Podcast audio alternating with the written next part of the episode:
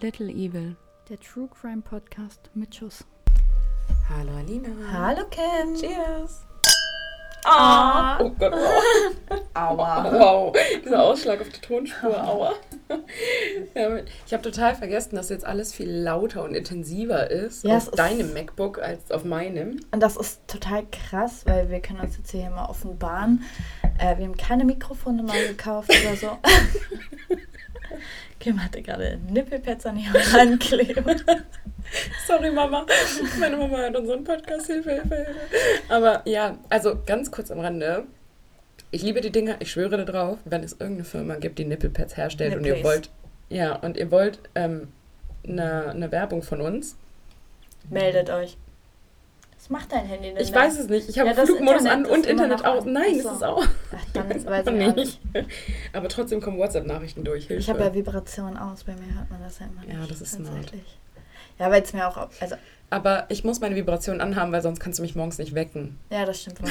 Ja. das ist Ich bin jetzt nicht nur auf einmal Alina von der Technik, sondern auch noch Alina der Wecker. Ja, Und das ist, es sind ganz neue Sachen für mich hier. ja.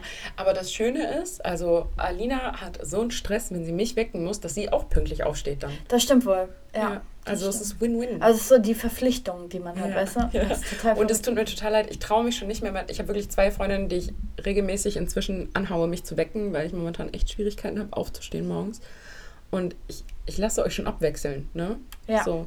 Aber ich fühle mich trotzdem inzwischen schlecht, euch drum zu bitten. Aber Man muss dazu sagen, irgendwie war ich eigentlich immer die, die regelmäßig verschläft. ja, manchmal kam von Alina so um Viertel vor neun eine Nachricht, rate mal, wer gerade erst aufgestanden ist. Genau, aber seitdem ich nicht mehr alleine wohne, funktioniert Mhm. das super. Wenn man zu zweit ist und man zu zweit aufstehen muss, dann Ist ist das irgendwie ne? einfacher. Ja. Ja, total. Ich habe auch, als ich damals noch in der WG gewohnt habe, tatsächlich bin ich besser hochgekommen morgens Ja. auch, weil ich immer Angst hatte, dass die anderen von meinem Wecker wach werden. Ja. Dann bin ich auch immer direkt aufgestanden, das stimmt, ja. Total. Und jetzt ist es halt irgendwie so, also wir stehen auch nicht immer zur Sekunde genau auf, aber ich habe, also ich bin nie Mhm. irgendwie später als halb sieben aufgestanden. Ja, und das ist gut für mich, weil ich muss meistens auch um halb sieben aufstehen. Ja. Wobei nächsten Montag musst du mich ein bisschen früher wecken. Ich gebe mein Bestes. Ja. Der erste Wecker klingelt um 6 Uhr, also von daher. Du schaffst das, ich glaube Ja. an dich. Ich gebe mein Bestes, Leute. Ja, so, genug private Themen. Ja. Pflanzenupdate? Eigentlich aktuell gerade unverändert. Ich weiß noch nicht, was ich davon halten soll. Also der eine Ast, der halt, oder der eine Der Strang, der eh schon wirklich, am ja. Sterben war, der stirbt halt noch mehr. Ja, es ist nichts Neues dazugekommen. Hör auf, das so anzuknicken. Jede Woche wieder dasselbe Dilemma. ja, aber unverändert. Aber die wachsen, guck mal, wie grün die sind. Ja, fass sie nicht so an, dann machst du sie noch kaputt. Aber, obwohl der hier oben wird schon wieder braun. Ja, stimmt. Das habe ich gar nicht gesehen, weil der so von mir aus hinter dem anderen versteckt ist. Hat, hat sie eine alte Flasche Wasser? Das ist keine alte Flasche, das ist unser äh, Weinschornwasser. ja, toll. War die letzte mit Sprudel. Ja, aber wir kriegen ja nachher nochmal Besuch und dann kann unser Besuch uns. Äh, Galigrü an die andere Kim. ja, die andere Kim, genau. Deswegen wollte ich nicht Kim sagen, um die Leute nicht zu Ja. verwirren. Es gibt so viele Kims. Zu viele Kims und zu viele Daniels. Ja. Und so viele Franks. so, ja, dazu sagen, mein Onkel heißt Frank, der neue Mann von ähm, meiner Mutter heißt Frank, von meinem Freund der Patenonkel heißt Frank, ein Kumpel von mir heißt Frank. Sie heißen alle Frank. Und ja, und ich habe mit meinen Daniels schon angefangen, den Spitznamen zu vergeben. Ja. Wir haben jetzt Nachbar Daniel und zwei andere Daniels, dessen Namen wir jetzt hier nicht nennen möchten. Du nicht nennen möchtest. Ich nicht nennen möchte. Aber ja, gut, den einen nennen wir Porno Daniel, aber halt nicht wegen dem, was ihr jetzt denkt. Ja, Es ist eine Hommage an seinen Nachnamen. Ja. So, reicht. Genug. Guck mal, wir haben jetzt auch schon wieder. 4 Minuten 17, wow. Wir haben zu viel. Wein getrunken. Jetzt haben wir, Genau. sind wir richtig in Plauderlaune verfallen. Ja, Erzähl es uns. ist auch, es sind 30 Grad, äh, 29 Grad draußen. Es aber gefühlt super 30 wegen warm. Luftfeuchtigkeit, sagt mein Ja, iPhone. genau. Es ist auch super warm. Du gehst raus und du schwitzt bis zum geht nicht mehr. Du. Ich komme sehr gut klar. Ja, ich bin Aber ich darf nicht schwitzen, weil mein ganzer Arm Ja, mit. Kinesiotape Und eingetaped ist. ich, ich bin hier mit Rucksack hermarschiert wie so eine kleine Pfadfinderin, also von daher. Die ganzen sechs Meter von der Bahn zu mir. Ja, ich wusste ja auch noch, also das ist aber, sobald du dich bewegst, einfach warm, wirklich. Du kannst nichts machen. Ich hatte vorhin das. Also ich hatte heute bei der Arbeit eine, Swa eine, Schwarze. eine schwarze Skinny Jeans an und ich habe mir erst ab irgendwann so um 28,5 Grad gedacht. Jetzt kannst du mal Ja. die Hose Ja, ausziehen. also Also, ja- nach Hause fahren, die Hose ausziehen, nicht im Büro ausziehen. Ich muss ja auch ehrlich sagen, ich kann das eh nicht so gut ab, diese Hitze. Zumindest hier die Hitze, weil eben die Luftig Luftfeuchtigkeit immer relativ hoch ist. Ich gehe da kaputt. Ich bin da kein Mensch für. Meine südländischen Wurzeln sagen 30 Grad, perfektes Wetter. Gib mir mehr. nee, viel mehr nicht, aber gut, okay, egal. Wir haben jetzt genug ja, ja, Ja. wir schweifen ab. Erzähl uns von deinem Thema, das mich sehr verwirrt hat. Also eigentlich hatte ich ja mehrere Themen. Ja, also es ich ist habe immer alle so. verdrängt und vergessen. Ja, es irgendwie. ist immer so, dass wir uns schreiben, ey, welches Thema wollen wir machen? Wir Mhm. haben ja eine Liste, wobei wir die auch mal wieder pflegen müssten. Und da haben wir halt auch schon seit sechs Monaten nicht mehr drauf geguckt, glaube ich. Genau. Das heißt, also wir einigen uns immer auf ein Oberthema, wie ihr wisst. Und ich hatte irgendwie Lust auf irgendwie was mit Jagd oder Angst. Und ich hatte einen Fall im Kopf, wo beides irgendwie zu passt. So wie ich beim Und letzten Kim Mal. meinte dann, ah geil, ich habe auch einen. Ja, Davon mal abgesehen, dass es dann ein Flop war. Ja. Ja. Haben wir jetzt irgendwie schon ein Oberthema, aber kein richtiges, würde ich mal behaupten. Na doch, wir haben halt schon irgendwie das Oberthema zumindest Angst. Und ich habe auch gesagt, Jagd trifft irgendwie auch zu bei mir. Also bei mir aber- passt Jagd besser. Ja, bei mir passen irgendwie beide, aber halt nicht so, wie du dir das vorstellst. Ich bin sehr gespannt. Ich fange heute auch an. Deine Triggerwarnung. Genau, ich wollte gerade Ja. sagen, aber ich muss hier erstmal um, um eine Triggerwarnung betteln. Was? Was? Nein. Ich muss eine okay. Triggerwarnung aussprechen, denn in meinem Fall geht es heute um Vergewaltigung. Das heißt, wenn ihr da, warum auch immer, das nicht haben könnt, dann überspringt meinen Fall. Wie gesagt, ich Was bin heißt, überspringt deinen Fall, schaltet nach meinem Fall ab. genau, ich bin die zweite ja. heute. Hört euch den kuriosen Todesfall noch an, aber danach Ja. könntet ihr dann abschalten. Bitte die Hälfte des Podcasts hören, dann kriegen wir Geld. Genau, so ungefähr. Ja. Dann kriegen wir ganze 33 Cent oder so. Genau. Aber das kurz dazu genau. ist eben ich habe ein keine sensibles. Thema. Ja, das ist gut. Ich Dann muss mal würde ganz ich. kurz mein Kabel hier auch umdisponieren, weil irgendwie, ich glaube, das hört man. ja. Dann Jetzt würde hat ich. man es auch gehört, aber gut. Korrekt. Dann würde ich jetzt einfach mit dem Gesetz beginnen. Was hältst du davon? So machen wir das.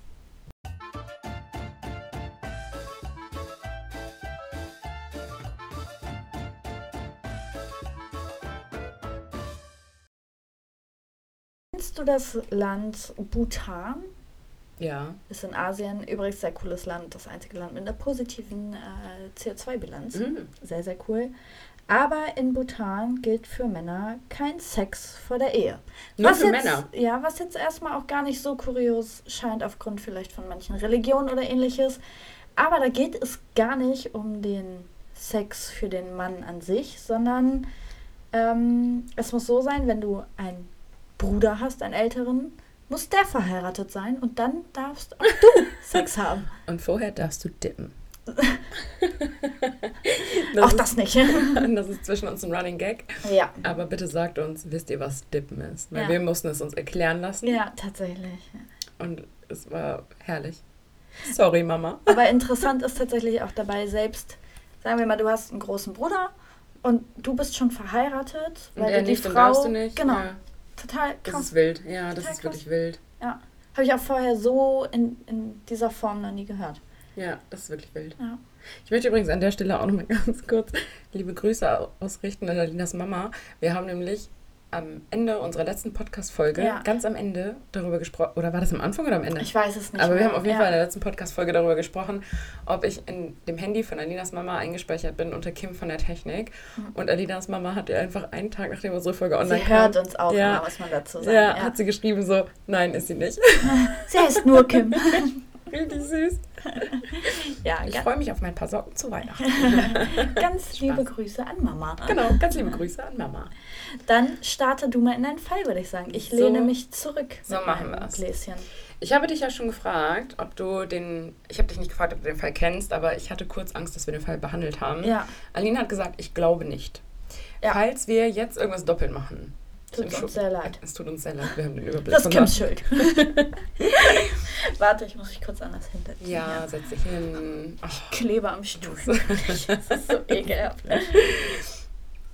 Amy Lynn Bradley wird am 12. Mai 1974 in Petersburg, Virginia.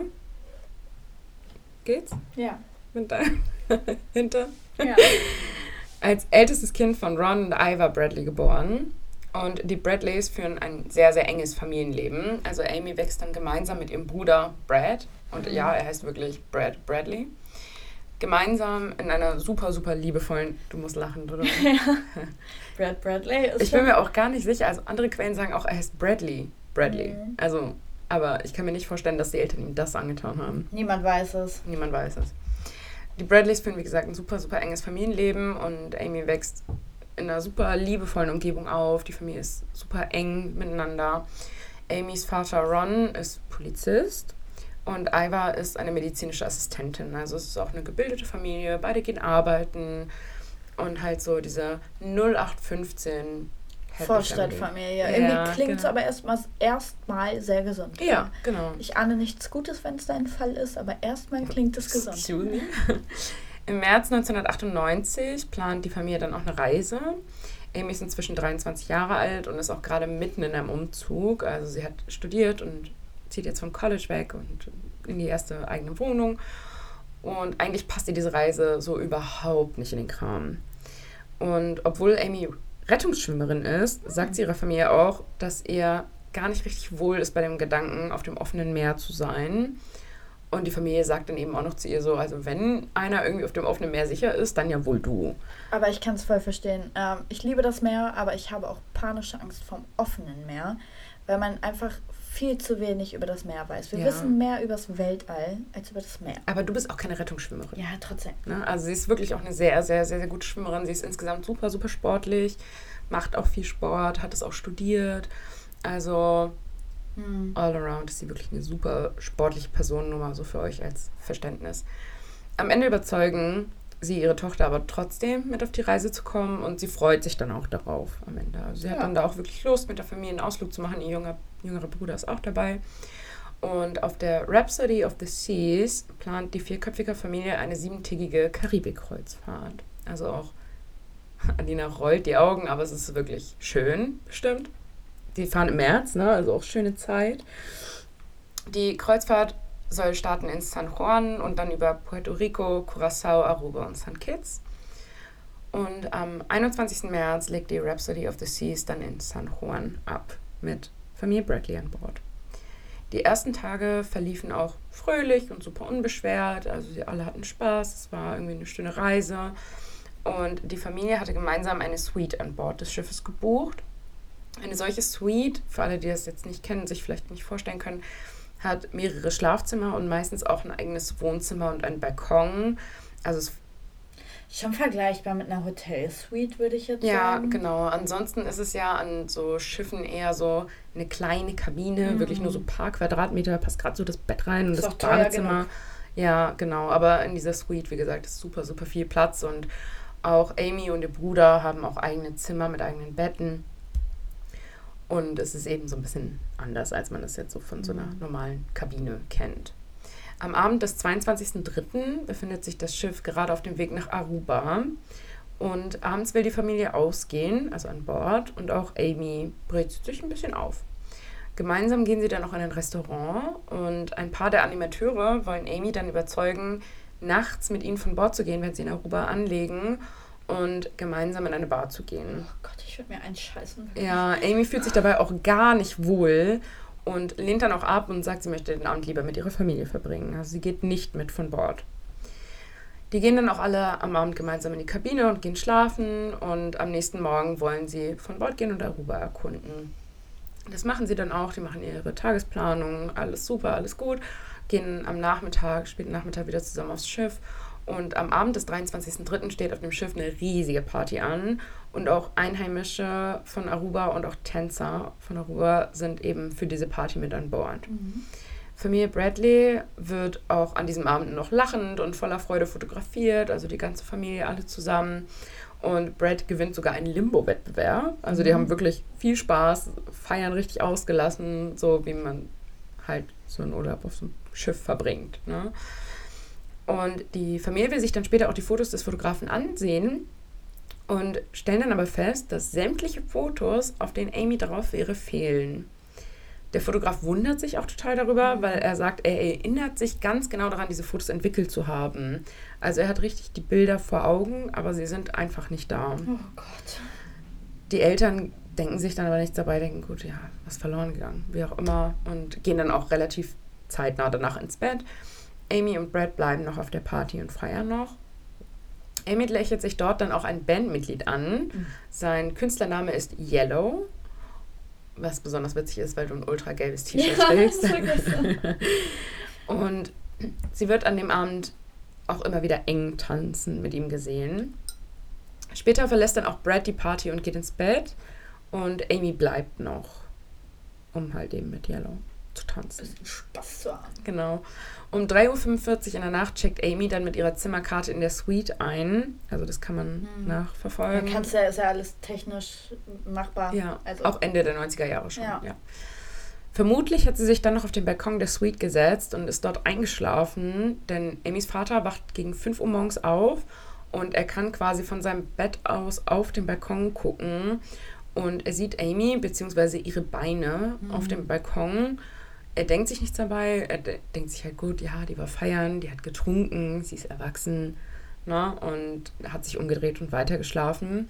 Um 6 Uhr wacht Ron dann wieder auf, weil er ein Geräusch hört und er sagt, es klingt wie, oder es klang wie eine Tür, die ins Schloss fällt. Mhm. Er schaut dann also auf den Balkon und Amy ist weg. Es fehlen aber auch ihre Zigaretten und ihr Feuerzeug und die haben bei seinem ersten Blick auf den Balkon um 5 Uhr morgens auf jeden Fall noch auf dem Balkontisch gelegen. Also daran erinnert er sich. Ron steht dann auch auf, um nach Amy zu gucken, ob mit ihr alles in Ordnung ist, ob es ihr vielleicht schlecht geht. Manchmal ist ja auch dann die Kombination mit Alkohol und so einem schaukelnden Schiff vielleicht nicht ganz so gut. Das ist manchmal für viele ja schon nüchtern eine Mhm. Herausforderung. Ja, genau. Also das Schiff liegt halt im Hafen an, Ja, trotzdem. ne, aber trotzdem kann es ein bisschen schaukeln. Ne? Er findet dann auch in ihrem Zimmer ihre Klamotten vom Vorabend, also die sie an dem Abend getragen hat. Also Amy muss sich auf jeden Fall umgezogen haben, aber sie selber liegt nicht im Bett. Und es sind alle von ihren Schuhen noch da. Also Amy hat sich umgezogen, aber ohne Schuhe die Suite verlassen. Das ist so gruselig, weil ich als vorletztes Buch Passagier 23 von Fitzek gelesen habe. Ja, schön, schön, schön, schön, schön. Und sie hat aber auch die Zigaretten und das Feuerzeug mitgenommen. Also sie hat sich, wie gesagt, umgezogen, Barfuß. ist barfuß oder auf Socken, aber sie hat ihre Zigaretten und ihr Feuerzeug dabei. Und Ron hat dabei gleich ein ganz, ganz komisches Gefühl und geht halt eben auch aus der Kabine raus, guckt sich auf den Fluren um, geht ein Deck hoch, ein Deck runter, aber er findet die ad hoc jetzt nicht. Und deswegen geht er dann auch zum Sicherheitspersonal an Bord und schildert die Situation in der Hoffnung, dass man sie vielleicht ausruft, dass sie sich irgendwo meldet. Der Sicherheitsbeamte macht sich aber überhaupt keine Sorgen und sagt, wo soll sie denn sein? Wir sind auf dem Schiff. Ja, genau, Ja. das ist das Problem. Also, ja gut, also die Schleusen sind halt zu. Ne? Also du kannst ja ab einer gewissen Zeit nicht mehr. ja, aber, und das ist ja auch wissenschaftlich nachgewiesen, es ist, Triggerwarnung, Suizid, einer mit der beliebtesten Suizide. Aber die liegen im Hafen. ja, ne? trotzdem, also die sind nicht auf dem offenen im Meer. Meer Klar. Feuerwehr- Aber wenn du im Hafen springst, dann wirst du in der Regel irgendwo angespült. Ja, aber da muss nur mal die Strömung gut sein. Also gut in Es Anführungszeichen. ist schon sehr unwahrscheinlich, dass Ja, man deine. Leiche nicht Oh, findet, das wenn du im Hafen krieg ich Gänsehaut, wirklich. Das ist. Ja, aber ne? Wie gesagt, der Sicherheitsbeamte sagt eben so, wir sind auf einem Schiff, die Schleusen sind zu. Wo soll sie denn sein? Wir liegen im Hafen. Es ist alles gut. Sie kann sich ja nicht in Luft auflösen, oder? Oder? genau, dann Amy bleibt auch während des Frühstücks verschwunden, obwohl sich die Familie eben verabredet hat, zusammen frühstücken zu gehen. Und kurz bevor das Schiff dann auf Curacao angelegt hat, also sind dann nochmal, ne, haben nochmal Mhm. gewechselt quasi, geht die Familie dann nochmal zusammen zum Sicherheitspersonal und sagt, dass Amy immer noch verschwunden ist und sie nach dem Anlegen auf keinen Fall die Schleusen öffnen dürfen, bis Amy gefunden worden ist. Aber man kümmert sich nicht um die Sorge der Familie. Denn wo soll sie denn schon sein? Die wird hier schon irgendwo rumlaufen. Man hat sie letzte Nacht mit einem Bandmitglied gesehen. Wahrscheinlich ist sie bei ihm. Aber es geht halt auch keiner gucken. Ne? Also sie ist erwachsen, keiner macht sich Gedanken. Die Schleusen werden dann auch geöffnet, als das Schiff auf Curacao anlegt. Und Tausende Menschen strömen von Bord des Luxusdampfers. Logisch. Ja, für die Familie ist das jetzt natürlich eine komplette Katastrophe, denn wenn Amy bei jemandem ist, wird er sie wahrscheinlich von Bord bringen. Und unter den Menschenmassen auf sie zu treffen, ist nahezu unwahrscheinlich. Kannst du ja gar nicht. Bei der Masse, wie willst Ja. du da einen Überblick haben? Kannst ja, du, kannst dir nicht. das auf so einem Kreuzfahrtschiff auch vorstellen, wie eine Sicherheitsschleuse am Flughafen. Ja, aber trotzdem, du kannst Na, also es nicht. ist wirklich, ja, eben, es sind große, große Menschentrauben, die sich da ansammeln. Ne? Und du hast da eigentlich keine Chance, Ja. jemanden zu finden, wenn du jemanden suchst. Das Einzige, was das Sicherheitspersonal dann für die besorgte Familie tun kann, die wirklich den Druck erhöhen und immer und immer wieder sagen, hey, wir müssen was tun, wir müssen was tun, wir suchen unsere Tochter. Wirklich, das ist total untypisch für sie, dass ich sie... hätte Todespanik. Ja, an Eltern. voll, Also, voll. Furchtbar. Und das Sicherheitspersonal sagt dann halt so, ja gut, dann machen wir eben eine Durchsage. Und in der Durchsage sagen sie eben quasi, dass sich Amy Bradley bitte einmal am Schalter melden soll. Mhm. Also auch da gehen sie noch, richten sie nicht aus, hey, hier wird ein Passagier vermisst, bitte alle da bleiben, wo sie sind. Sondern es heißt halt, hey, Amy Bradley, melde dich mal bitte am Schalter, deine Familie macht sich langsam Sorgen. Und Brad trifft dann auch auf Yellow, also die laufen natürlich die ganze Zeit übers Schiff und Mhm. suchen Amy. Und Brad trifft dabei dann auch auf Yellow. Und Yellow spricht ihn an und sagt ihm auch, hey, tut mir voll leid, dass deine Schwester vermisst wird. Hä? Ja, und das kommt ihm im Nachhinein dann auch super, super seltsam vor, weil man das der Durchsage jetzt eigentlich nicht entnehmen konnte, dass sie Mhm. vermisst wird. Na, also vermisst werden ist ja schon. Ein anderes Wort als, Als- hey, ihr sucht äh, deine Genau. Schwester. Also. Und vor allem konnte er nicht wissen, dass sie sich nicht vielleicht in der Zwischenzeit schon gemeldet hat. Ja. Na? Am Mittag hatte man dann immer noch keine Anhaltspunkte und auch immer noch kein Lebenszeichen von Amy. Die Familie ist jetzt auch total unsicher, ob sie an Bord weitersuchen sollen oder ob sie an Land gehen sollen, denn schließlich könnte Amy inzwischen überall sein. Das Sicherheitspersonal geht inzwischen, nachdem sie alle Warnzeichen nicht ernst genommen haben, davon aus, dass Amy noch auf See über die Reling gesprungen wäre oder Suizid begangen hat. Und das sagen sie der Familie auch eiskalt so. Also die sagen ihr dann halt so, ja gut, dann hat sie halt irgendwie Suizid begangen, müsst ihr euch jetzt irgendwie mit abfinden. So. Passagier 23. Ja. Sie hatte aber übrigens noch einen Tag vorher Postkarten an ihre Freundin geschickt, was ein Suizid total unwahrscheinlich Nein. macht, weil sie eben auch noch geschrieben hat, so hey, wir haben voll die schöne Reise, alles super, ich freue mich, euch wiederzusehen, wir müssen dann was essen gehen, so da, da, da. Ne? Suizid ist ja eigentlich auch keine Affekttat. Also, Nie. Ja. Also, ne, fast nie. Die Familie Bradley geht dann auch doch an Land, um ihre Tochter zu suchen, denn auf dem Schiff sind sie eben einfach nicht weitergekommen. Und parallel kontaktieren sie auch das amerikanische FBI. Dort sagt man ihnen aber, dass man gerade jetzt ad hoc nichts für sie tun kann, denn die Beamten brauchen mindestens 24 Stunden, bis sie vor Ort sind. Curacao keine Außenstelle. Ja. Und in der Zeit macht auch der Kapitän des Schiffes total Druck, denn er möchte, dass das Schiff wieder ablegt. Ob Amy an Bord ist oder nicht, weiß man aber immer noch nicht. Und bevor ich dir jetzt sage, was als nächstes passiert, was hättest du gemacht? Also wärst du an Bord gegangen oder wärst du auf Curacao geblieben? Ich glaube, ich wäre an Bord gegangen. Ja? Ich glaube, die Wahrscheinlichkeit, dass sie da ist und irgendwo versteckt ist, wird, wie auch immer, ist einfach wahrscheinlicher. Also würde ich mir, glaube ich, denken. Das ist natürlich, wenn man in dieser Situation ist, du denkst nicht mehr rational, du denkst wahrscheinlich gar nicht mehr, weil du hast einfach Angst und das kann ich auch voll nachvollziehen. Aber ich glaube, ich wäre an Bord gegangen. Ich muss aber auch sagen, ich kann auch, ähm, ohne das der Familie gegenüber böse meinen, irgendwie den Captain so ein bisschen verstehen. Weil Ja. Leute, ihr könnt euch nicht vorstellen, was das kostet, wenn Das ein Schiff da länger bleibt. Mega teuer. Das ja. ist Wahnsinn. Und gerade Mhm. wenn kein offensichtlicher Verdacht besteht, dass eine Straftat da war, also ja, durchgeführt wurde, wollte ich gerade sagen, aber das ist ja auch falsch. Besteht, ja. Ja, genau, dann ist das, ey, das ist Wahnsinn, wirklich. Ja. Die Familie entschließt sich auf Curacao zu bleiben. Tatsächlich, also sie gehen von Bord, holen ihre Sachen und warten dort auf das FBI.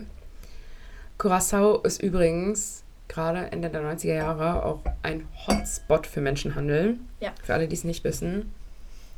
Als das FBI dann eintritt, stellen sie auch schnell fest, es deutet nichts, wirklich absolut gar nichts auf einen Suizid hin. Also das, was das Sicherheitspersonal zu denen gesagt hat, halten die für super unwahrscheinlich, dass Amy gesprungen ist, dass sie sich suizidiert hätte. Und außerdem beschweren sie sich extrem darüber, dass das Schiff nicht richtig durchkämmt geworden, Mhm. also durchkämmt worden ist, bevor die Schleusen geöffnet worden sind. Mhm. Das FBI ist also so ein bisschen enttäuscht von der Arbeit des Sicherheitspersonals an Bord. Man da, also ja, verstehe ich, aber man darf auch nicht vergessen, es ist Sicherheitspersonal und keine Polizei. Das Mhm. ist einfach ein Unterschied, das darf man nicht vergessen. Aber das Sicherheitspersonal hätte die Polizei konsultieren total. können. Die hätten viel Ja. mehr machen müssen, als Ja. es abtun müssen. Und oh, Mhm. ist halt dann ein Suizid gewesen. Knallt's bei euch? Oder? Ja, voll. Das FBI fliegt jetzt mit einer Crew dem Schiff auch hinterher und befragen vor allem erstmal Yellow, mit dem ja das letzte Mal so richtig lebend gesehen worden Mhm. ist. Und der behauptet, sie nach 1 Uhr nachts nicht mehr gesehen zu haben. Aber Zeugen behaupten, dass Yellow und Amy noch nach 3 Uhr zusammen waren und zwei andere Zeugen sagen später sogar, die beiden gegen 6 Uhr morgens an einer Bar gesehen zu haben, wo Yellow ihr einen dunklen Drink gegeben hätte. Also, Mhm. und das würde halt eben der Theorie so ein bisschen zustimmen, dass sie halt um Viertel vor vier zurück auf die Kabine gegangen ist, Ja. sich umgezogen hat und dann um sechs nochmal die Kabine verlassen Ja. hat, um sich mit Yellow zu treffen. Das passt ja auch ungefähr zu der Angabe des Vaters. Ne? Ja, um kurz fünf auf hat er sie gesehen, gesetzt, vielleicht Genau. noch eine geraucht, Ja. irgendwas, ja. eingeschlafen, wie auch immer. Ne? Und dass sie dann halt eben, dass er um sechs Uhr, au- kurz vor sechs, um sechs rum, aufgewacht ist, weil er eine Tür gehört hat. Das würde halt ungefähr hinhauen. Es gibt zu dieser Zeit auch schon Überwachungskameras an Bord und das FBI fordert jetzt natürlich auch die Aufnahmen an. Allerdings erhält das FBI nie alle Aufzeichnungen. Also irgendwie ist das alles ganz komisch. Stimmt aber irgendwas nicht. Ja, den einzigen Beweis, den sie geliefert bekommen, ist eine Videosequenz von Amy und Yellow, die Händchen haltend an einem Aufzug vorbeilaufen. Und diese Aufnahme entstand um kurz nach 3 Uhr nachts. Hat er ja schon mal gelogen auf jeden Fall. Da hat er auf jeden Fall schon mal gelogen und vor allem ist sie erst eine Dreiviertelstunde später aufs Zimmer gegangen. Ja gut, Ja. wer weiß, ob die sich nicht nochmal, grob gesagt, eine Besenkammer... Äh, aber egal. Na, ja, Ja. genau, aber so. Er hat auf jeden Fall gelogen. in der Zeit ist auf jeden Fall auch noch irgendwas passiert. Ja. So. Familie Bradley hat jetzt nicht so viele Optionen, außer zurück nach Hause zu fliegen und das FBI seine Arbeit machen zu lassen. Sie fliegen also zurück nach Hause und lassen schweren Herzens ihre Tochter zurück. Die nutzen die Zeit aber und verbreiten den Fall extrem krass in den Medien, um Mhm. Aufmerksamkeit zu erregen auf den Fall, auf ihre Tochter. Und sie sitzen wirklich Tag und Nacht zu Hause, um jederzeit ans Telefon gehen zu können, wenn sich jemand mit einem Hinweis oder gar das FBI meldet, die ihre Mhm. Tochter gefunden haben. Und eines Tages klingelt dann tatsächlich das Telefon. Ein Mann aus Puerto Rico ist am Apparat und teilt mit, Amy gesehen zu haben. Amy wäre in Begleitung eines Mannes und sie wären in ein Taxi gestiegen. Amy habe dabei traurig und verängstigt ausgesehen und es sah nicht danach aus, als würde sie freiwillig mitgehen, sondern vielmehr in das Auto gedrängt werden. Aber Ja. In den Wochen danach kommen dann auch immer wieder Anrufe von verschiedenen Zeugen, die Amy auf Curacao gesehen haben wollen. Und fast immer wird berichtet, dass sie verängstigt aussieht und in Begleitung von einem oder sogar zwei Männern gewesen wäre. Und dann bleibt es erstmal eine längere Zeit still um Amy. Also es gehen keine weiteren Hinweise ein. Das FBI meldet sich nicht. Es ist halt wirklich ruhig. Bis sich dann eine Frau meldet. Sie stellt sich als Margarita vor und behauptet, Amy regelmäßig zu sehen, denn sie würde in dem Haus arbeiten, in dem Amy festgehalten wird. Mhm. Amy sei ständig in Begleitung von einem blonden Mann. Und daraufhin, also die Familie veröffentlicht das, das wird Mhm. medienwirksam, und daraufhin meldet sich dann ein gewisser Frank Jones bei Familie Bradley. Und Frank Jones sagt, dass er weiß, wer diese Margarita ist und dass er auch wisse, wo sie arbeitet und er helfen könne, der Familie zu helfen und Amy zurückzuholen. Um das zu beweisen, also dass er die Wahrheit erzählt und nicht einfach irgendwas erzählt, übersendet er der Familie Bradley zwei Beweise. Zum einen schickt er ein Foto, auf dem man vermeintlich Amy von hinten neben einem blonden Mann stehen sieht und die Tattoos, die Amy auch hat, Mhm. also am, Hinterkörper wollte ich gerade sagen, auf dem Rücken, Rücken, ja. Arme, wie auch immer, stimmen auch laut Angaben der Familie mit ihren Tattoos überein. Oh Gott. Und als zweites übersendet er eine Audioaufnahme von einem Kinderlied, welches Amy wohl immer zu summen würde. Und ihre Mutter sagt, dass das auch ein Lied ist, das Iva ihre Tochter Amy als Kind immer vorgesungen Oh, hat. mein Herz. Das ist Mhm. furchtbar. Die Familie ist jetzt erstmal aber trotzdem natürlich überglücklich und super euphorisch, und voller Hoffnung, ihre Tochter sicher zu sich holen Und zu eigentlich können. ist das genau das Schlimmste. Ja, und es gibt vor allem auch endlich ein Lebenszeichen von ihrer Tochter. Also sie wissen, Amy lebt. Gut geht sie wahrscheinlich nicht, aber sie lebt und wir sind so nah dran, sie zurückzuholen. Und Frank Jones möchte jetzt 200.000 Dollar für die Befreiung von Amy haben, denn er sagt, das ist halt ein schwieriges Klientel, mit dem ich mich da anlegen muss. Ich kann doch nicht einfach alleine in das Haus reingehen und das Mädchen rausholen. Ich brauche halt andere Leute, ich brauche andere Männer. Ich muss die bezahlen. Wir brauchen Waffen. Wir müssen wirklich einen guten Plan haben. Wir müssen da wirklich gut rangehen. Frage, ähm, gibt es einen Grund, dass sie mit diesen Beweisen nicht ans FBI gegangen sind? Oder hat das FBI gesagt, ey, wir können doch nichts machen, weil... Ja, das lief so ein bisschen parallel, ne? Das Okay. FBI meinte halt so, okay, wir gehen dem nach, Mhm. aber das hat der Familie viel zu lange gedauert. Kann also der aber Mann meinte halt, hey, ich kann da morgen reingehen und ich kann sie da rausholen, Ja. aber ich brauche halt Geld, weil ich muss diese Leute bezahlen. Hey, du klammerst Ja. dich ja auch an jeden Strohhalm. Voll.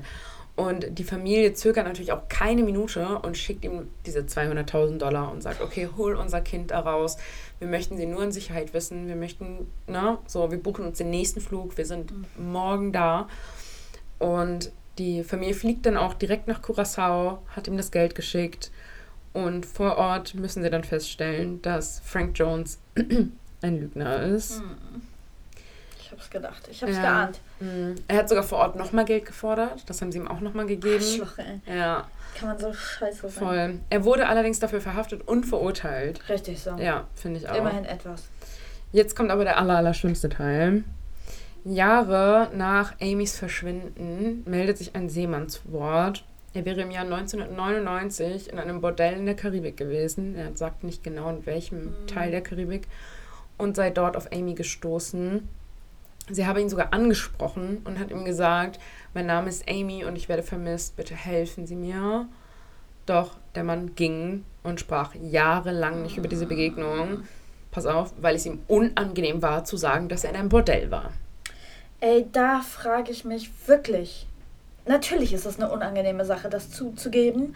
Aber ja, da, aber da geht es jetzt gerade mal nicht um dich. Ich wollte gerade sagen, ey, oh, krass, ne? Ich Ich fass habe mich es auch nicht. so aufgeregt. ich fasse es Ich bin nicht. mich so aufgeregt. Vor allem, er hätte den Hinweis auch anonym der Polizei geben können. Ja, Die natürlich. Polizei in der Karibik ist doch eh so korrupt. Weißt du so, Ja. dann haust du dem 50 Dollar auf den Tisch und sagst, ey, Ich vergiss meinen Namen Namen, nicht vergiss Ja. meinen Namen.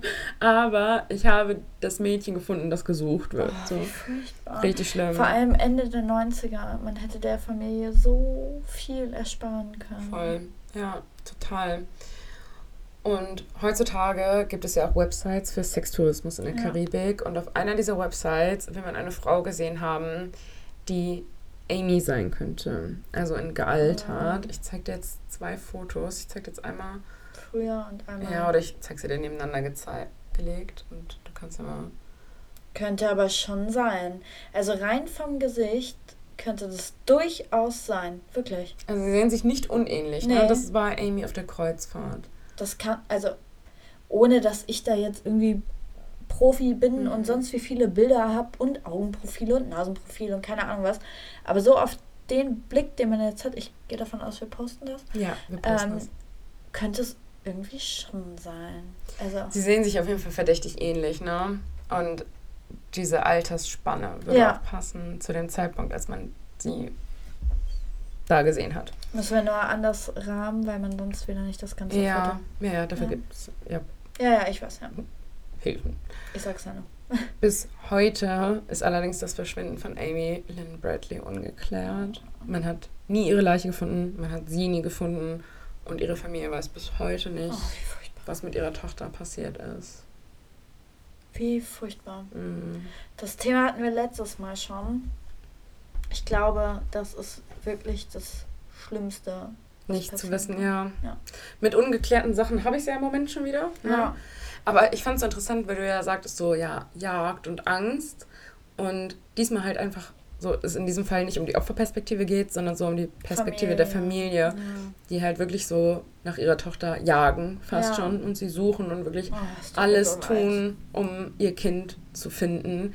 Weil überlegt mal, 1998, da war die 23 Jahre alt. So, und das Ja. ist halt kein Alter. Und wenn sie nicht umgebracht worden ist, dann wird die auch jetzt noch 40. leben. Ja. Na, also es ist halt so. Oh Gott, wie furchtbar. Und die Vorstellung, dass sie halt irgendwie einfach so in so einem Menschenhandelring oder in so, ein, so Sexarbeiterin. Sexarbeiter, Se- ja, Sexarbeit gezwungen Ja. wird, seit irgendwie über 20 Jahren in der Karibik und irgendwie keinen Ausweg findet. Ist halt so. Oh, furchtbar. Und das Äh. ist so schlimm, weil das ist jetzt gerade, was wir jetzt so wiedergeben, ist so ein Einzelschicksal, aber das passiert ja jeden Tag. Ich wollte gerade ne? sagen, es ist, es ist ja keine Seltenheit. Und alle, Mhm. oder man, man denkt oft, und auch ich denke das oft so, wir sind hier in Sicherheit, hier passiert nichts. Doch, Es passiert es überall. passiert überall. Ja. Es passiert. Und ja, Damit natürlich. wollen wir jetzt nicht, dass ihr Paranoia kriegt. Nein, aber, in Deutschland ne? ist es ja. auch nicht so schlimm wie in anderen Ländern, Mhm. um Gottes Willen. Aber es gibt es und es passiert und es passiert Ja. auch heute noch. Es Aber weißt du, was ich so komisch finde, wenn man jetzt so rückblickend nochmal daran denkt? Amy hat sich bei dieser Kreuzfahrt schon von vornherein unwohl gefühlt. Ja. So von vornherein hatte sie so ein, so ein. Gefühl, dass sie sagt, irgendwie Ja, will ich nicht. ja. So, dann lässt sich überzeugen, geht mit an Bord. Okay, gut, ne? Mhm. Dann verschwinden diese Fotos von ihr Ja, ganz urplötzlich auf dieser komisch, Feier. Ja. Ja, so als hätte jemand halt irgendwie schon was geplant. Ja. Als hätte sie vielleicht auch schon irgendwas gewusst.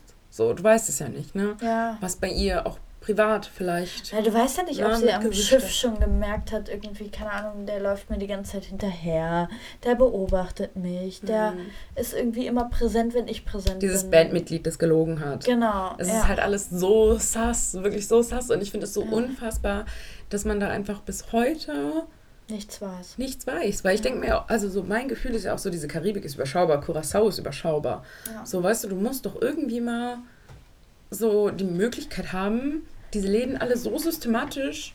Durchzugehen. Ja, wobei die haben ja auch. Hinterecken von Hinterecken und Hinterecken und Ja. davon wieder Hinterläden und davon Wer weiß, ob sie noch auf Curacao ist oder Ja. auf einer anderen Insel, so, ne? Ja, oder halt was sie, also um Gottes Willen, ne? Aber du weißt ja nicht, was sie mit ihr jetzt gemacht haben. Lass sie Mhm. mal 20 Jahre die Prostitution gemacht haben.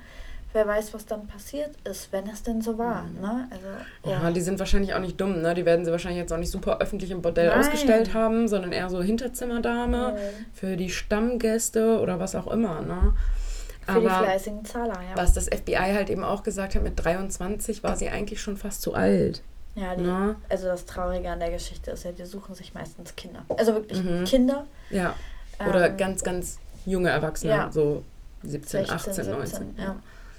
Total. Also Amy war ja schon verhältnismäßig alt. Gott, furchtbar. Mhm. Ja, aber, oh Gott, mag es eigentlich gar nicht sagen, aber wenn Not am Mann ist. ne? Also, ich glaube, das sind einfach Menschen, die vor nichts zurückschrecken. Mhm. Weder vom Alter noch vor sonst irgendetwas. Mhm. Also, ja, Ja. Keine Karibik-Kreuzfahrt mehr für mich an der Stelle. ich habe das eh nie vor. Gut, dann Okay. lass uns mal mit unserem kuriosen Todesfall weitermachen. Das machen wir jetzt. Jessie Huber, 1964 bis 2013. Die australische Künstlerin Jessie Huber war für ihre überdimensionalen Sandskulpturen berühmt. Während der Arbeiten an ihrer letzten Skulptur, zu Deutsch übersetzt Lange Welle, wurde Jessie von einer außergewöhnlich hohen Welle erfasst und ins Meer hinausgezogen, wo sie ertrank und die Skulptur ist heute eine Gedenkstätte.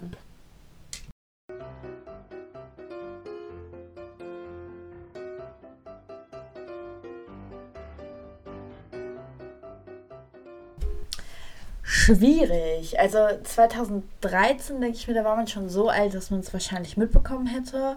Und so eine Sandskulptur als Denkmal zu nutzen, auch schwierig, weil die automatisch irgendwann ja. Äh, Ja gut, die Ne? kannst du ja verfestigen. ja, ne, durch Beton ja, oder was. Aber es glaube ich nicht, dass man das an irgendeinem Strand macht. Ich glaube, es ist falsch. Also es ist reines Raten, aber ich glaube, es ist falsch. Es ist falsch, ja. Gott du sei hast recht. Ja. Ja. Gut.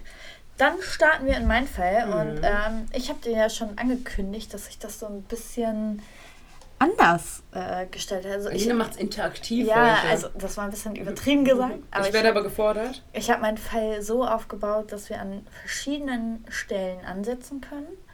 Und du hast jetzt die Wahl zwischen erstmal Facts zu dem Täter, erstmal die Opfer oder quasi die Taten und die Aufklärung. Die Opfer.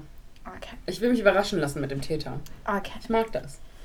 Also, die Opfer habe ich aufgelistet. Es sind ein paar, wie du dann auch merken wirst. Einmal ist das Cecilia Beth van Santen, 17 Jahre alt, verschwunden am 22. Dezember 1971, gefunden am 25. Dezember 1971. Megan Emmerich, auch 17 Jahre alt, verschwunden am 17. Juli 1973. Das Funddatum ist nicht bekannt.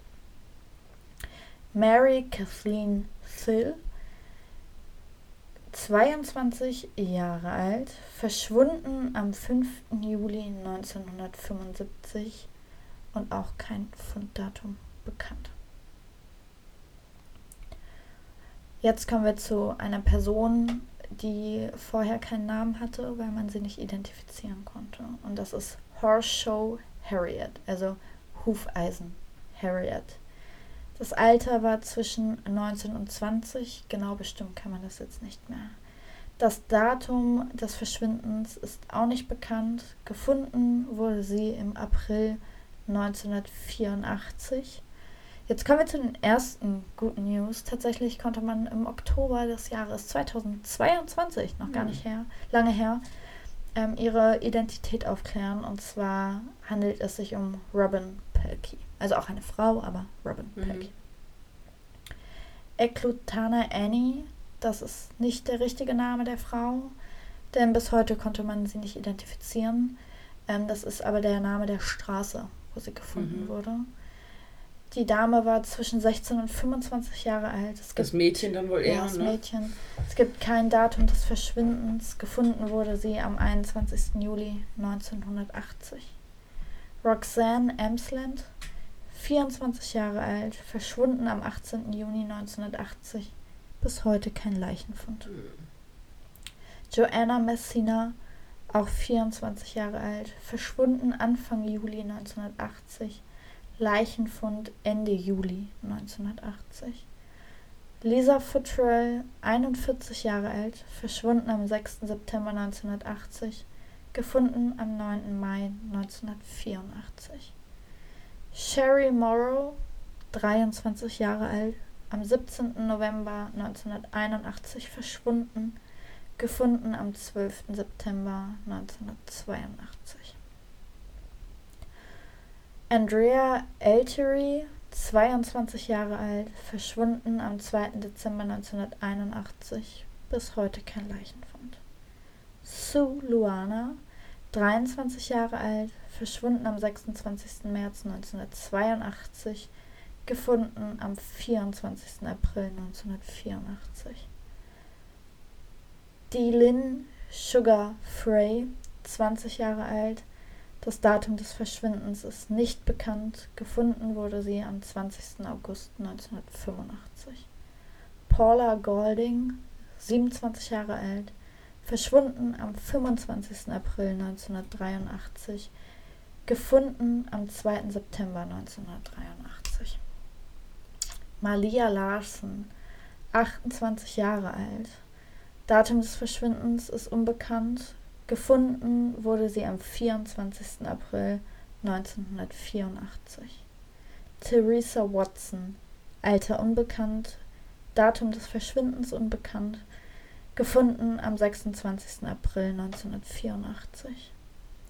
Angela Feddern, 24 Jahre alt, Datum des Verschwindens unbekannt, gefunden am 26.04.1984. Tamara Peterson, 24, äh, 20 Jahre alt, Entschuldigung. Datum des Verschwindens ist unbekannt. Gefunden wurde sie am 29. April 1984. Cindy Paulson, 17 Jahre alt.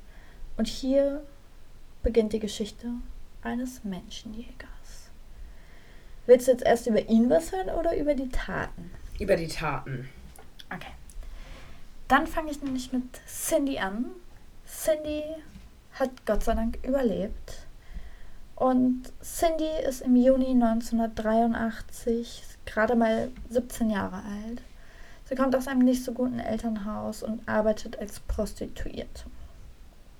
17 Jahre, Ja. Erst vor kurzem ist sie nach Anchorage gezogen. Das liegt in Alaska, für die, die es nicht wissen. Ich habe es vorher auch nicht gehört. Wie jeden Tag macht Cindy sich fertig und ging anschaffen. Doch diesen Tag sollte sie nicht mehr nach Hause kommen. Einen Tag später taucht Cindy auf einer befahrenen Straße eines, in der Nähe eines kleinen Flugplatzes auf. Kaputte Klamotten und verletzt. Sie wirkt durch den Wind. Ein Fahrer eines Trucks sieht das junge Mädchen und bittet sie einzusteigen. Der Fahrer selbst wollte Cindy zur Polizei bringen, sie allerdings wollte einfach nur noch nach Hause und woanders abgesetzt werden. Das tat der Fahrer dann tatsächlich auch, war aber sehr vernünftig und fuhr anschließend zur Polizei und berichtete von den komischen Geschehnissen. Die Polizei macht sich anschließend auf den Weg zu dem Ort, an dem der Fahrer Cindy abgesetzt hat, und fanden eine junge, verstörte Frau. Sie haben Cindy dann mit zur Polizeiwache genommen, um einfach abzuklären, was passiert ist. Was Cindy allerdings dort berichtete, konnte keiner glauben, denn ihre Geschichte kann nicht wahr sein. Alle kennen Robert Christian Hansen oder Hansen im Deutschen. Eigentlich ist er ein netter Mensch, ein Familienvater, einer, der sich um alles kümmert. Der könnte der jungen Frau nie etwas antun. Dennoch berichtet sie Folgendes. Also jetzt kommen wir zu ihrer Geschichte, die sie auf der Polizeistation mhm. erzählt. Sie sei bei einem Freier eingestiegen und wurde mit Handschellen gefesselt. Anschließend wurde sie mit einer Waffe gezwungen, zu ihm nach Hause zu fahren. Dort angekommen, vergewaltigte er Cindy mehrfach und fügte ihr unfassbare Schmerzen zu. Sie war an einer Art Pfahl im Keller gefesselt, während Robert sich nach der Vergewaltigung erstmal ganz in Ruhe schlafen legte und als er aufwachte, in aller Seelenruhe weitermachte. Doch Cindy war irgendwie klar, sie weiß, wo der Mann wohnt, sie weiß, wie er heißt, wie er aussieht, wie alt er ist und dass er eine Familie hat. In ihrem Kopf ging es nur noch darum, ich werde sterben, ich werde sterben, ich werde sterben. Als Robert wieder wach wurde, sagte er ihr, wie sehr er sie möge und wie schön er es mit ihr fand. Er wolle jetzt mit ihr und seinem eigenen Flugzeug, einer Piper Super Cup oder Cube, in die Wälder am Nick River fliegen. Doch das ist Cindy schon alles nicht geheuer und als er sagte, Sie sollen dort nochmal Sex haben und anschließend würde er sie laufen lassen, hatte sie Todesangst. Auf der Fahrt zum Flugplatz war an ein Entkommen nicht zu denken. Robert hatte eine Waffe und sie war nach wie vor in Handschellen. Als sie dann am Flugplatz angekommen waren, verräumte Robert sein Gepäck, in dem sich Proviant befand und wie Cindy zu dem Zeitpunkt aber nicht wusste, auch eine Waffe. Während er sich im wegdrehte, um das alles einzupacken in das kleine Flugzeug, rannte Cindy los zur nächstgelegenen Straße, an welcher sie der nette Mann mitnahm. Das ist ihre Geschichte mhm. zu dem Geschehen. Die Polizei war skeptisch gegenüber der Aussage, denn es ist doch Robert. Jeder kennt Robert. Robert ist nett. Robert hat die Bäckerei. Der kann nichts Schlimmes tun. Also versuchte die Polizei irgendwie herauszufinden, ob sie die Wahrheit sagt. Sie brachten die junge Cindy dann zum Haus ihres Peinigers, um das Haus zu identifizieren, und genau dasselbe machten sie mit dem Flugplatz und dem Flugzeug. Als die Polizei Robert Hansen konfrontiert, reagiert er enorm. Er habe diese Frau nie gesehen, sie wolle ihn lediglich erpressen. Also der flippt da förmlich aus, wirklich. Und zusätzlich hatte der Mann ein Alibi. Er habe mit zwei Geschäftspartnern gegessen und diese bestätigen das tatsächlich auch. Da Robert ein Alibi hatte und es in Anführungszeichen nur die Aussage der Frau gab, wurde Robert weder verhaftet noch Anklage oder ähnliches erhoben, ermittelt wurde auch nicht so wirklich. Jedoch fiel einigen Beamten auf, dass in den letzten Jahren viele junge Frauen in der Umgebung verschwunden waren, sodass man sich irgendwie doch dachte, okay, irgendwas stimmt hier nicht. Und dann ging es auch eigentlich relativ schnell, denn bereits zwei Jahre zuvor hatten die Bauarbeiter bei Arbeiten an der Eklutna Road eine Frauenleiche gefunden. Mhm. Man nannte sie Eklutna Annie. Die Leiche wurde teilweise von Bären gefressen, aber es war klar erkennbar, dass die Dame erstochen wurde und anschließend verscharrt wurde. Später im selben Jahr fand man die nächste Leiche, zwei Jahre später wieder die nächste. Und der einzige Unterschied zwischen diesen Leichen war, dass die erste Leiche erstochen wurde und die weiteren, die man fand, wurden alle erschossen. Aber, aber, was komisch war und irgendwie auffällig, dass die Klamotten der Frauen keine Einschusslöcher hatten. Das heißt, sie müssen zum Zeitpunkt des Schusses nackt gewesen sein und anschließend wieder angezogen worden sein. Das ist so ein bisschen, dass sie sich alle dachten, ja, das ist ja irgendwie jetzt hier alles ein bisschen unschlüssig. Tatsächlich konnte man noch die 23-jährige Sherry finden und man hat in der Nähe von ihr Patronenhülsen einer Roger Mini 14 gefunden. Das, das Jagdgewehr, ne?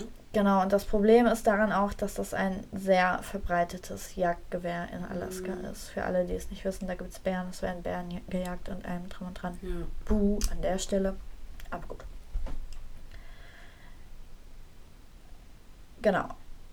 Im Jahr 1984 fand man die Leiche der oben ohne Tänzerin Paula Gording und die Dame galt halt ab dem 25. April 1983 vermisst, das habe ich ja vorhin schon gesagt. Und tatsächlich war das genau ein Monat oder so circa ein Monat, nachdem die 17-jährige Cindy auf dem Revier aufgetaucht war. Und dann sind halt alle Alarmglocken angegangen. Und so beschlossen die Alaska State Troopers, sich Robert Hansen nochmal genauer anzusehen. Sie wandten sich sogar an das FBI, um eine Täteranalyse oder wie man auch sagt, ein Profile zu erstellen. Und das ist total interessant, denn Sie wollten wissen, was für eine Art Mensch sich hinter solchen Verbrechen verstecken kann. Und das Profil entsprach dem Wesen von Robert Hansen. Eins zu eins. Zum Wesen kommen wir gleich mhm. noch. Aber es war wirklich original Robert Hansen im Endeffekt. Und Beweise hatte man natürlich nicht gegen ihn. Ja, er hat so eine Waffe besessen, aber jeder zweite Jäger auch. Mhm. Also es ist halt schwierig. Genau, mit der Hilfe von John E. Douglas, der eben auch dieses Täterprofil erstellt hat, versucht man Hansen dann zu einem Geständnis. Den hatten wir schon mal, ne? Ja, in John Douglas Fall. sagt mir was, ja. Ganz, ganz, ganz berühmter Analyst ja, tatsächlich, ja. ja. Und ich glaube, ich hatte auch schon mal irgendeinen Serientäter, bei dem der das Profiling gemacht hat. Der ja. ist einer der bekanntesten, mhm. tatsächlich, genau.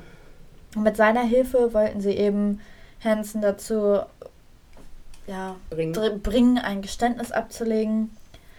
Allerdings ohne irgendwie Erfolg. Daraufhin haben sie dann die Lebensumstände der gefundenen und identifizierten Leichen unter die Lupe genommen. Und schnell wurde klar, dass das alles entweder Prostituierte oder Stripperinnen mhm. waren, bei denen die man vermeintlich nicht so schnell vermisst. Genau, ne? und oft ist tatsächlich das Verschwinden auch erst nach dem Fund der Leiche aufgefallen, mhm. sodass man keine Vermisstenmeldungen oder irgendwas ja. hatte, sondern so gepeilt hat, okay, da wurde sie ungefähr als letztes gesehen. Mhm. Und dann hat man das eben als das vermissten Datum genommen. Und alles sprach eben auch dafür, dass der Täter sich bewusst dieses Profil ja. von Frauen aussucht. Eben Frauen, Ist ja oft so, ne? Die meistens alleinstehend mhm. sind. Upsi, Entschuldigung. Die meistens alleinstehend sind, die nicht so viele Leute vermissen, weil sich viele von ihnen abwenden, die oder wo es wahrscheinlich ist, dass die auch mal abtauchen, in eine andere Stadt gehen. Mhm. Solche Geschichten. Problem, Überdosis, da, da, da, da. Genau, dies, jenes, mhm. überhaupt. Also wirklich Wahnsinn. Und alle Opfer, die direkt im Neck Forest gefunden wurden, wurden mit einem Jagdgewehr erschossen. Daraus schloss man, dass den Opfern eigentlich versichert wurde, dass sie jetzt abhauen dürfen, dass sie nach Hause können. Daraufhin, und von hinten erschossen, überwiegend. Ja, ne? genau. Daraufhin sind die natürlich gerannt. losgerannt und da beginnen dann der oder begonnen der richtige Spaß des Täters, nämlich die Jagd. Die Jagd nach echten Menschen. Allerdings konnte man aufgrund des Profils einen Durchsuchungsbeschluss für das Haus der Familie Hansen, Hansen erwirken und bei der Bes Durchsuchung wurden dann tatsächlich Tatwaffe, einige Trophäen, sprich Schmuck, Uhren Mhm. etc. gefunden werden und Gott sei Dank, oder was heißt Gott sei Dank, hört sich irgendwie gemein an, aber irgendwie auch Gott sei Dank Ausweisdokumente Von den- von den Toten finden. so dumm immer wieder, dass sie das Ja. aufheben. Also Gott sei Dank machen die Ja. das. Ne? Ich sage ja immer wieder, Gott sei Dank sind die meisten Straftäter nicht so smart. Genau. Ja? Ein bisschen so mentale Tiefflieger. Ja. Aber da denke ich mir wirklich immer wieder so, wenn du doch schon Bock hast, ja, so viele Menschen zu töten, dann informiere dich doch bitte vorher mal, weswegen andere Leute hops genommen worden sind. Ja. Oder? Es Also, kommt noch krasser. Er hat, ich habe ja erzählt, dass er das eigene Flugzeug hat Mhm. und er hatte da eine Flugkarte und an jedem Ort, wo eine Leiche lag, hat er ein X gemacht. Oh, Trottel. Woraufhin man überhaupt, ich weiß So nicht, ob es dir beim Vorlesen aufgefallen ist, dass Mhm. ganz viele im April 84 Mhm. gefunden wurden. Nur aufgrund dieser Karte Ja. konnte man die eben finden. Ja, aber Gott sei Dank, ne? Weil gesagt Genau. hätte er es wahrscheinlich nicht, wo er sie Ja. verschaut hat.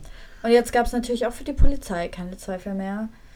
Hansen wurde vor Ort noch festgenommen und auf dem ganzen Weg bis zum Revier hat er nicht einmal gefragt, warum er überhaupt festgenommen wurde. Und er selbst streitet natürlich auch alles ab. Ja. Den Hülsenfund begründet er durch Jagdübungen, wobei das mittlerweile natürlich auch für die Polizisten einfach nur noch utopisch ist. Das kann Mhm. kein Zufall mehr sein. Natürlich nicht. Genau. Zufällig ist in meiner Karte überlegst Ja. du da, wo Leichen gefunden worden sind.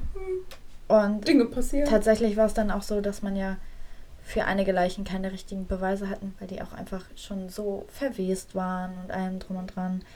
So, dass die State Trooper ihn mit der potenziellen Todesstrafe konfrontiert haben. Und daraufhin war Hansen dann, Gott sei Dank, geständig. Laut eigenen Aussagen suchte er Frauen, die mit ihm Oralverkehr hatten, da er seiner Frau das nicht zumuten wollte. Und Zumuten. die Frauen, die seiner Meinung nach nicht genug Leistung erbracht haben, wurden anschließend in seinen Augen bestraft. Bestraft. Er gestand die Morde an 17 Frauen. Einige davon konnten bis heute, wie gesagt, nicht gefunden oder auch identifiziert werden. Am 27. Februar 1984 wurde Hansen dann wegen mehrfachen Mordes, Vergewaltigungen, Entführung sowie verschiedener Diebstähle und Verstöße gegen das Waffengesetz zu insgesamt 461 Jahren Haft plus lebenslang ohne Aussicht auf Begnadigung verurteilt. Finde ich gut. Ähm, er hat ein Play, also ist halt ein Playdeal, Playdeal. das hatten wir ja auch schon öfter mal eingegangen, damit er der Todesstrafe entgeht. Er wurde lediglich wegen vier Morden und nicht wegen 17 verurteilt. Frech. Kam ins United States Penitentiary Louisburg, das ist ein Gefängnis. Gefängnis, genannt Staatsgefängnis im Bundesstaat Pennsylvania.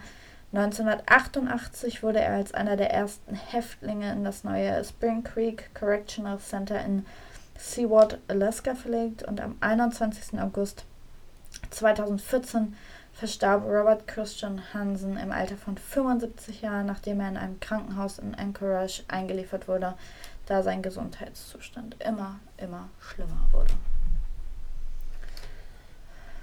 Jetzt bleibt noch die Facts zum Ja. Täter offen. Aber ich muss ganz kurz was zu seiner Verurteilung Ja. sagen.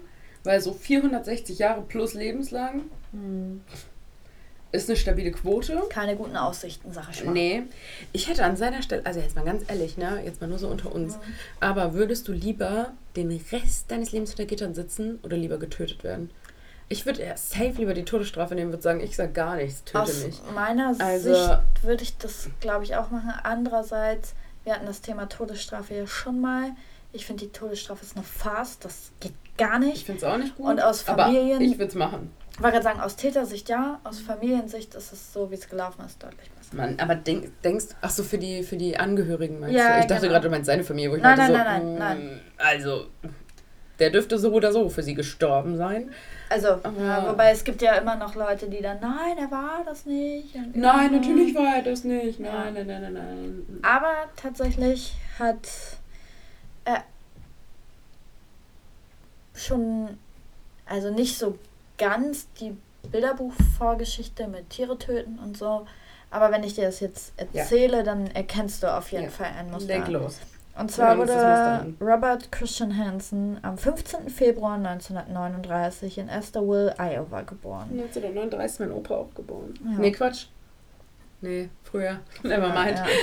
1934. Er ist das Kind von Christian und Edna Hansen. Und sein Vater war sehr, sehr dominant. Er hatte dementsprechend ein angespanntes Verhältnis zu Robert und Robert selbst hatte schon immer einen Sprachfehler. Er stotterte enorm. Als Jugendlicher litt er zusätzlich stark unter Akne, wovon er richtige Vernarbungen im mhm. Gesicht davon trug. Dadurch, weil Kinder gemein sind, wurde er sehr viel gehänselt und war das typische Mitläufer, beziehungsweise war er eigentlich sogar ein Einzelgänger ohne Freunde, also für andere gemeine Menschen das perfekte Opfer, mhm. wirklich. Was ist nicht rechtfertigt. Nein, natürlich nicht, das will ich auch gar nicht sagen. Also, also ich meine jetzt nicht sein Verhalten, sondern ich meine halt so Einzelgänger zu mobben. Ja, das, das rechtfertigt beides ja, nicht. Genau, ja. genau. Sein Vater selbst hatte eine Bäckerei und da arbeitete Robert auch viel und später hatte er dann selber eine eigene Bäckerei. Und er hält aufgrund seines Äußeren, er hatte auch noch, ohne das ähm, jetzt selber zu werten, rote Haare, die Aknenarben und so weiter und so fort. Er halt, halt immer, so wahrscheinlich. Ja, er hat ne? immer von Frauen, die ihn interessiert haben, Abfuhren bekommen. Und umso mehr Ablehnung er erfahren hat, umso schlimmer wurde auch einfach sein Hass Brust. gegen Frauen. Heutzutage nennt man das Inkel, äh, Insel. Insel, Inkel, Insel, glaube ich. I-N-C-E-L. Das ist ein Begriff für Männer, die unfreiwillig keinen Sex haben. Ja, okay. Na, hör mal. Heutzutage ist das ein Begriff im 21. Jahrhundert. Ja, und seine Rachefantasien wurden auch einfach immer mehr. Mhm. Also er hat sich immer vorgestellt, wie kann ich denn das heimzahlen? Wie kann ich es wieder. Ja, weil alle Frauen scheiße sind. Ja, ja. ich verstehe schon, ja. Und während seiner frühen Jugend fing Hansen dann auch an, sich für die Jagd zu interessieren. Er erlernte das Jagen und tatsächlich auch das Schießen mit Pfeil und Bogen. Schwieriger als man denkt im Übrigen. Das ist wirklich schwer. Ich habe das ja. auch schon mal versucht. Das ist wirklich, wirklich gar nicht so ja. einfach. 1957, also mit 18, äh, wenn ich mich nicht verrechne, 18, genau, trat Hansen anschließend in die United States Army Reserve ein und diente dort etwa ungefähr ein Jahr. Später ist er Assistenzübungsausbilder bei der Polizeiakademie Pocahontas in Iowa. Pocahontas. Dort beginnt er auch eine Beziehung mit einer Frau und die heiratet er auch im Sommer 1960. Und damit hätte er seinen Hass eigentlich mal beiseite legen können. Ja, ne? die Ehe hält aber auch überhaupt nicht ah, okay. lang. Denn, wie gesagt, im Sommer 1960 geheiratet und am 7. Dezember 1960 wird er das erste Mal verhaftet wegen Abbrennens einer Garage, wo ein Schulbus drin war, beziehungsweise war die Garage auch neben der Highschool. Und das sagt er selber, sollte eine Rache für seine schlimme Zeit mhm. in der mhm. Highschool sein. Und während er wurde zu drei Jahren Haft verurteilt und während dieser Strafe, wovon er allerdings auch nur 20 Monate im Staatsgefängnis Anamosa saß, hat sich die Frau auch wieder von mhm. ihm getrennt und Scheidung eingereicht. Während dieser Haft wurde ihm eine bipolare Störung, beziehungsweise wurde es damals noch eine manische Depression genannt, und das Ganze mit periodischen schizophrenen Episoden oh. diagnostiziert. Der Mann ist schon ziemlich krank. Also ja. tatsächlich ja. einfach krank ja, und definitiv. der hätte in Therapie gemusst. Der zuständige Psychiater, der ihm das eben auch diagnostiziert hat, stellt dann auch fest, dass Hansa eine infantile Persönlichkeit hatte und davon besessen war, Rache auszuüben. Mhm.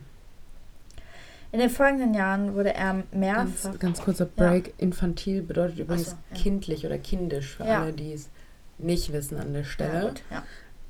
Weiter im Text. Ich versuche viel zu erklären, aber. genau, in den folgenden Jahren wird er dann immer wieder wegen Diebstahl inhaftiert, bis er 1963 erneut heiratet und zwei Kinder zeugt, die übrigens alle mit in dem Haus gewohnt haben, wo er die Frau Stimmt. festgehalten hat. Wussten die das? Nein. Okay, also hatte die quasi ja. mäßig im Keller oder. Wo? Sie wussten das nicht. Man ist sich auch nicht sicher, ob er die anderen Opfer überhaupt da im Keller hatte mhm. oder ob Cindy da die einzige war. Ah. 1967 zog er dann mit seiner Frau nach Anchorage, Askala, äh, Askala, Alaska. Nach Askala? Azkaban. nach Azkaban, ja, da gehört Alaska. Und dort stellt er tatsächlich auch mehrere lokale Jagdrekorde auf und er war bei seinen Nachbarn total beliebt. Eben der nette Familienvater und ein toller Jäger. Im Dezember 1971 dann erneu eine erneute Festnahme bzw. sogar zwei. Einmal wegen Entführung und versuchter Vergewaltigung einer nicht genannten Hausfrau Hm. und einmal wegen Vergewaltigung an einer Sexarbeiterin. Wobei das leider so abgetan wurde, auch von, von Robert Christian Hansen selbst. Wie soll man eine Sexarbeiterin denn vergewaltigen? Na klar, ja. Mm. Na? Oh, sowas macht mich so sauer, sowas zu sagen, ne? Weil nur weil sie Sexarbeiterin ist, muss sie sich natürlich alles gefallen lassen. Und was. kommt noch also, besser. Sorry, aber. Mm -mm. Er wurde nämlich auch für die Vergewaltigung an der Sexarbeiterin freigesprochen und in Anführungszeichen nur wegen der Vergewaltigung und Entführung an der Hausfrau zu fünf Jahren Haft verurteilt. Und seine Frau ist trotzdem bei ihm geblieben. Yep. Ja, geil, geil, geil. Geiler Typ. Ja. Nach Schöne sechs Jahren dieser fünf, äh, nach sechs Monaten dieser fünf Jahre so rum, Nach sechs Jahren, Hansen.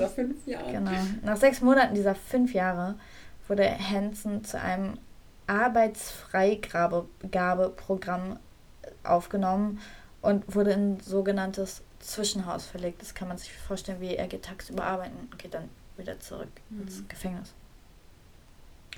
1976 dann ein erneuter Diebstahl und da bekannt, bekennt er sich tatsächlich auch schuldig.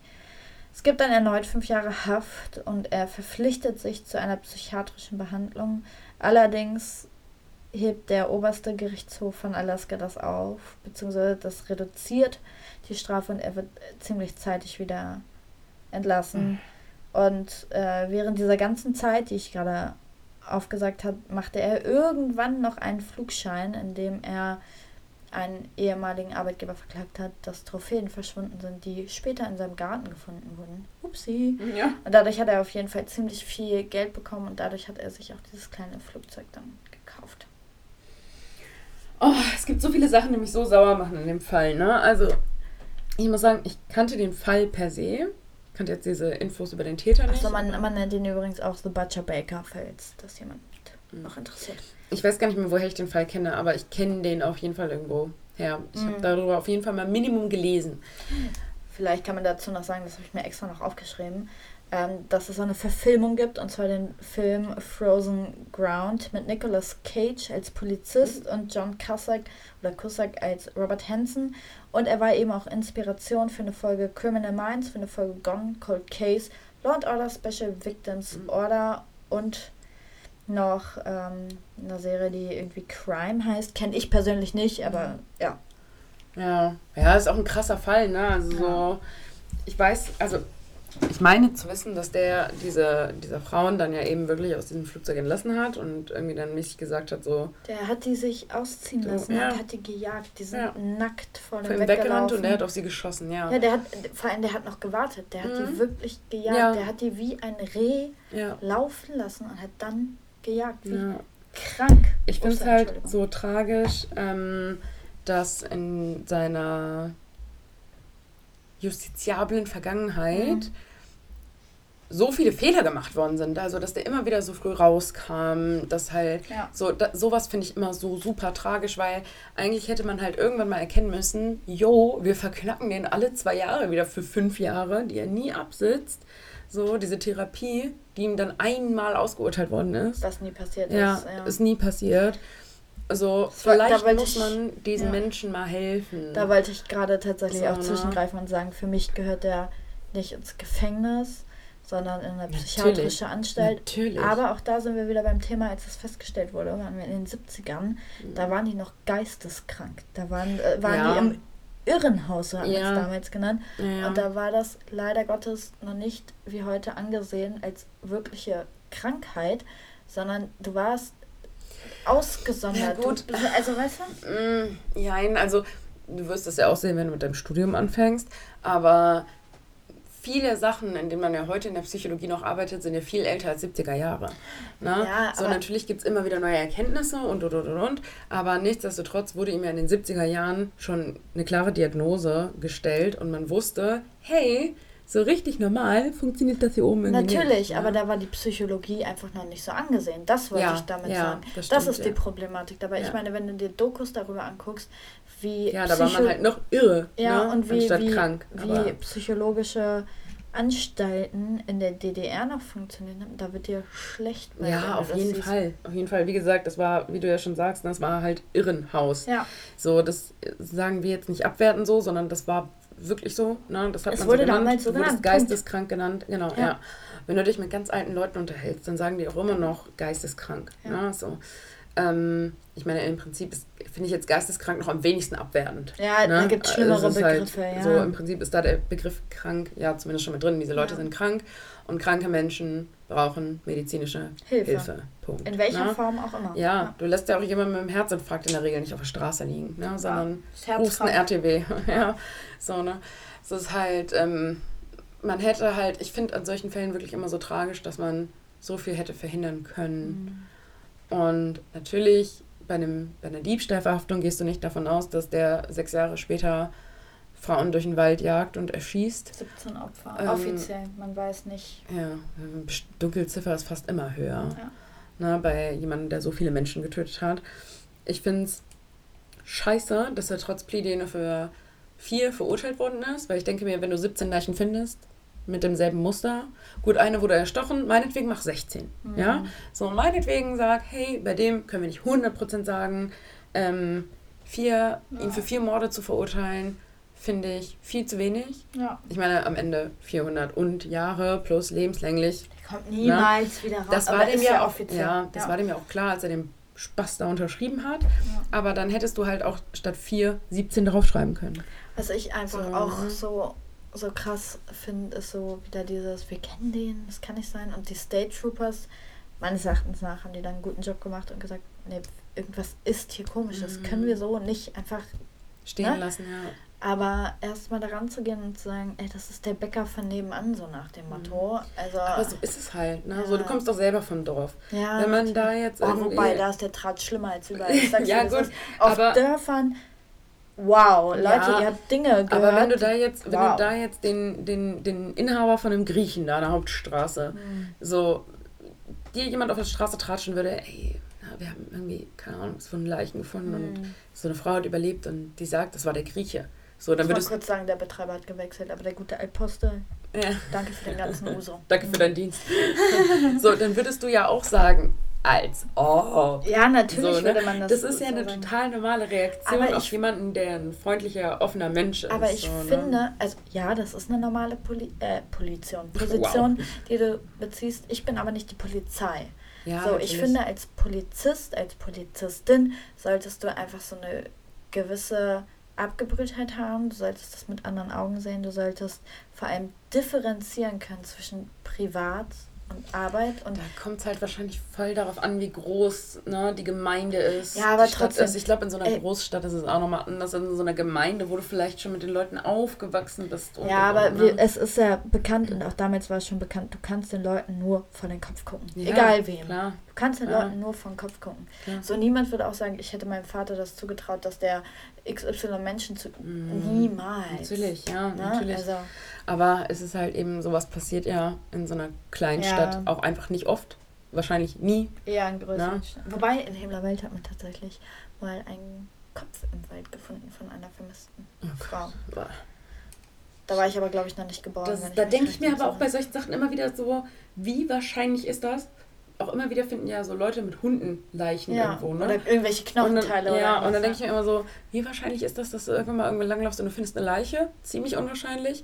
Aber, irgendwie doch wahrscheinlich. ne? Aber wie traumatisierend ist das, Ja. wenn du eine Leiche findest? Voll, ja. Also ich hatte beruflich jetzt so viel mit Leichen zu tun. Ich bin der Meinung, ich schnüffel die auf 10 Kilometer Aber den wenn es nur noch Skelette sind, Dann schnüffelst du sie nicht mehr, ist klar. Aber egal, wir schweifen schon wieder ab. Ja. Es ist auf jeden Fall, ja, super, super tragisch.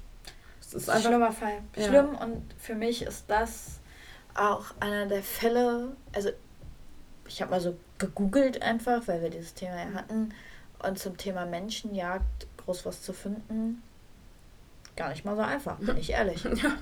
Bin ich ehrlich. Mhm. Also, Ja. Wahnsinn. Wirklich, du musst Stimmt, aber das vorstellen. Schöne ist, wir hatten mal zwei super unterschiedliche Fälle Das zur Abwechslung.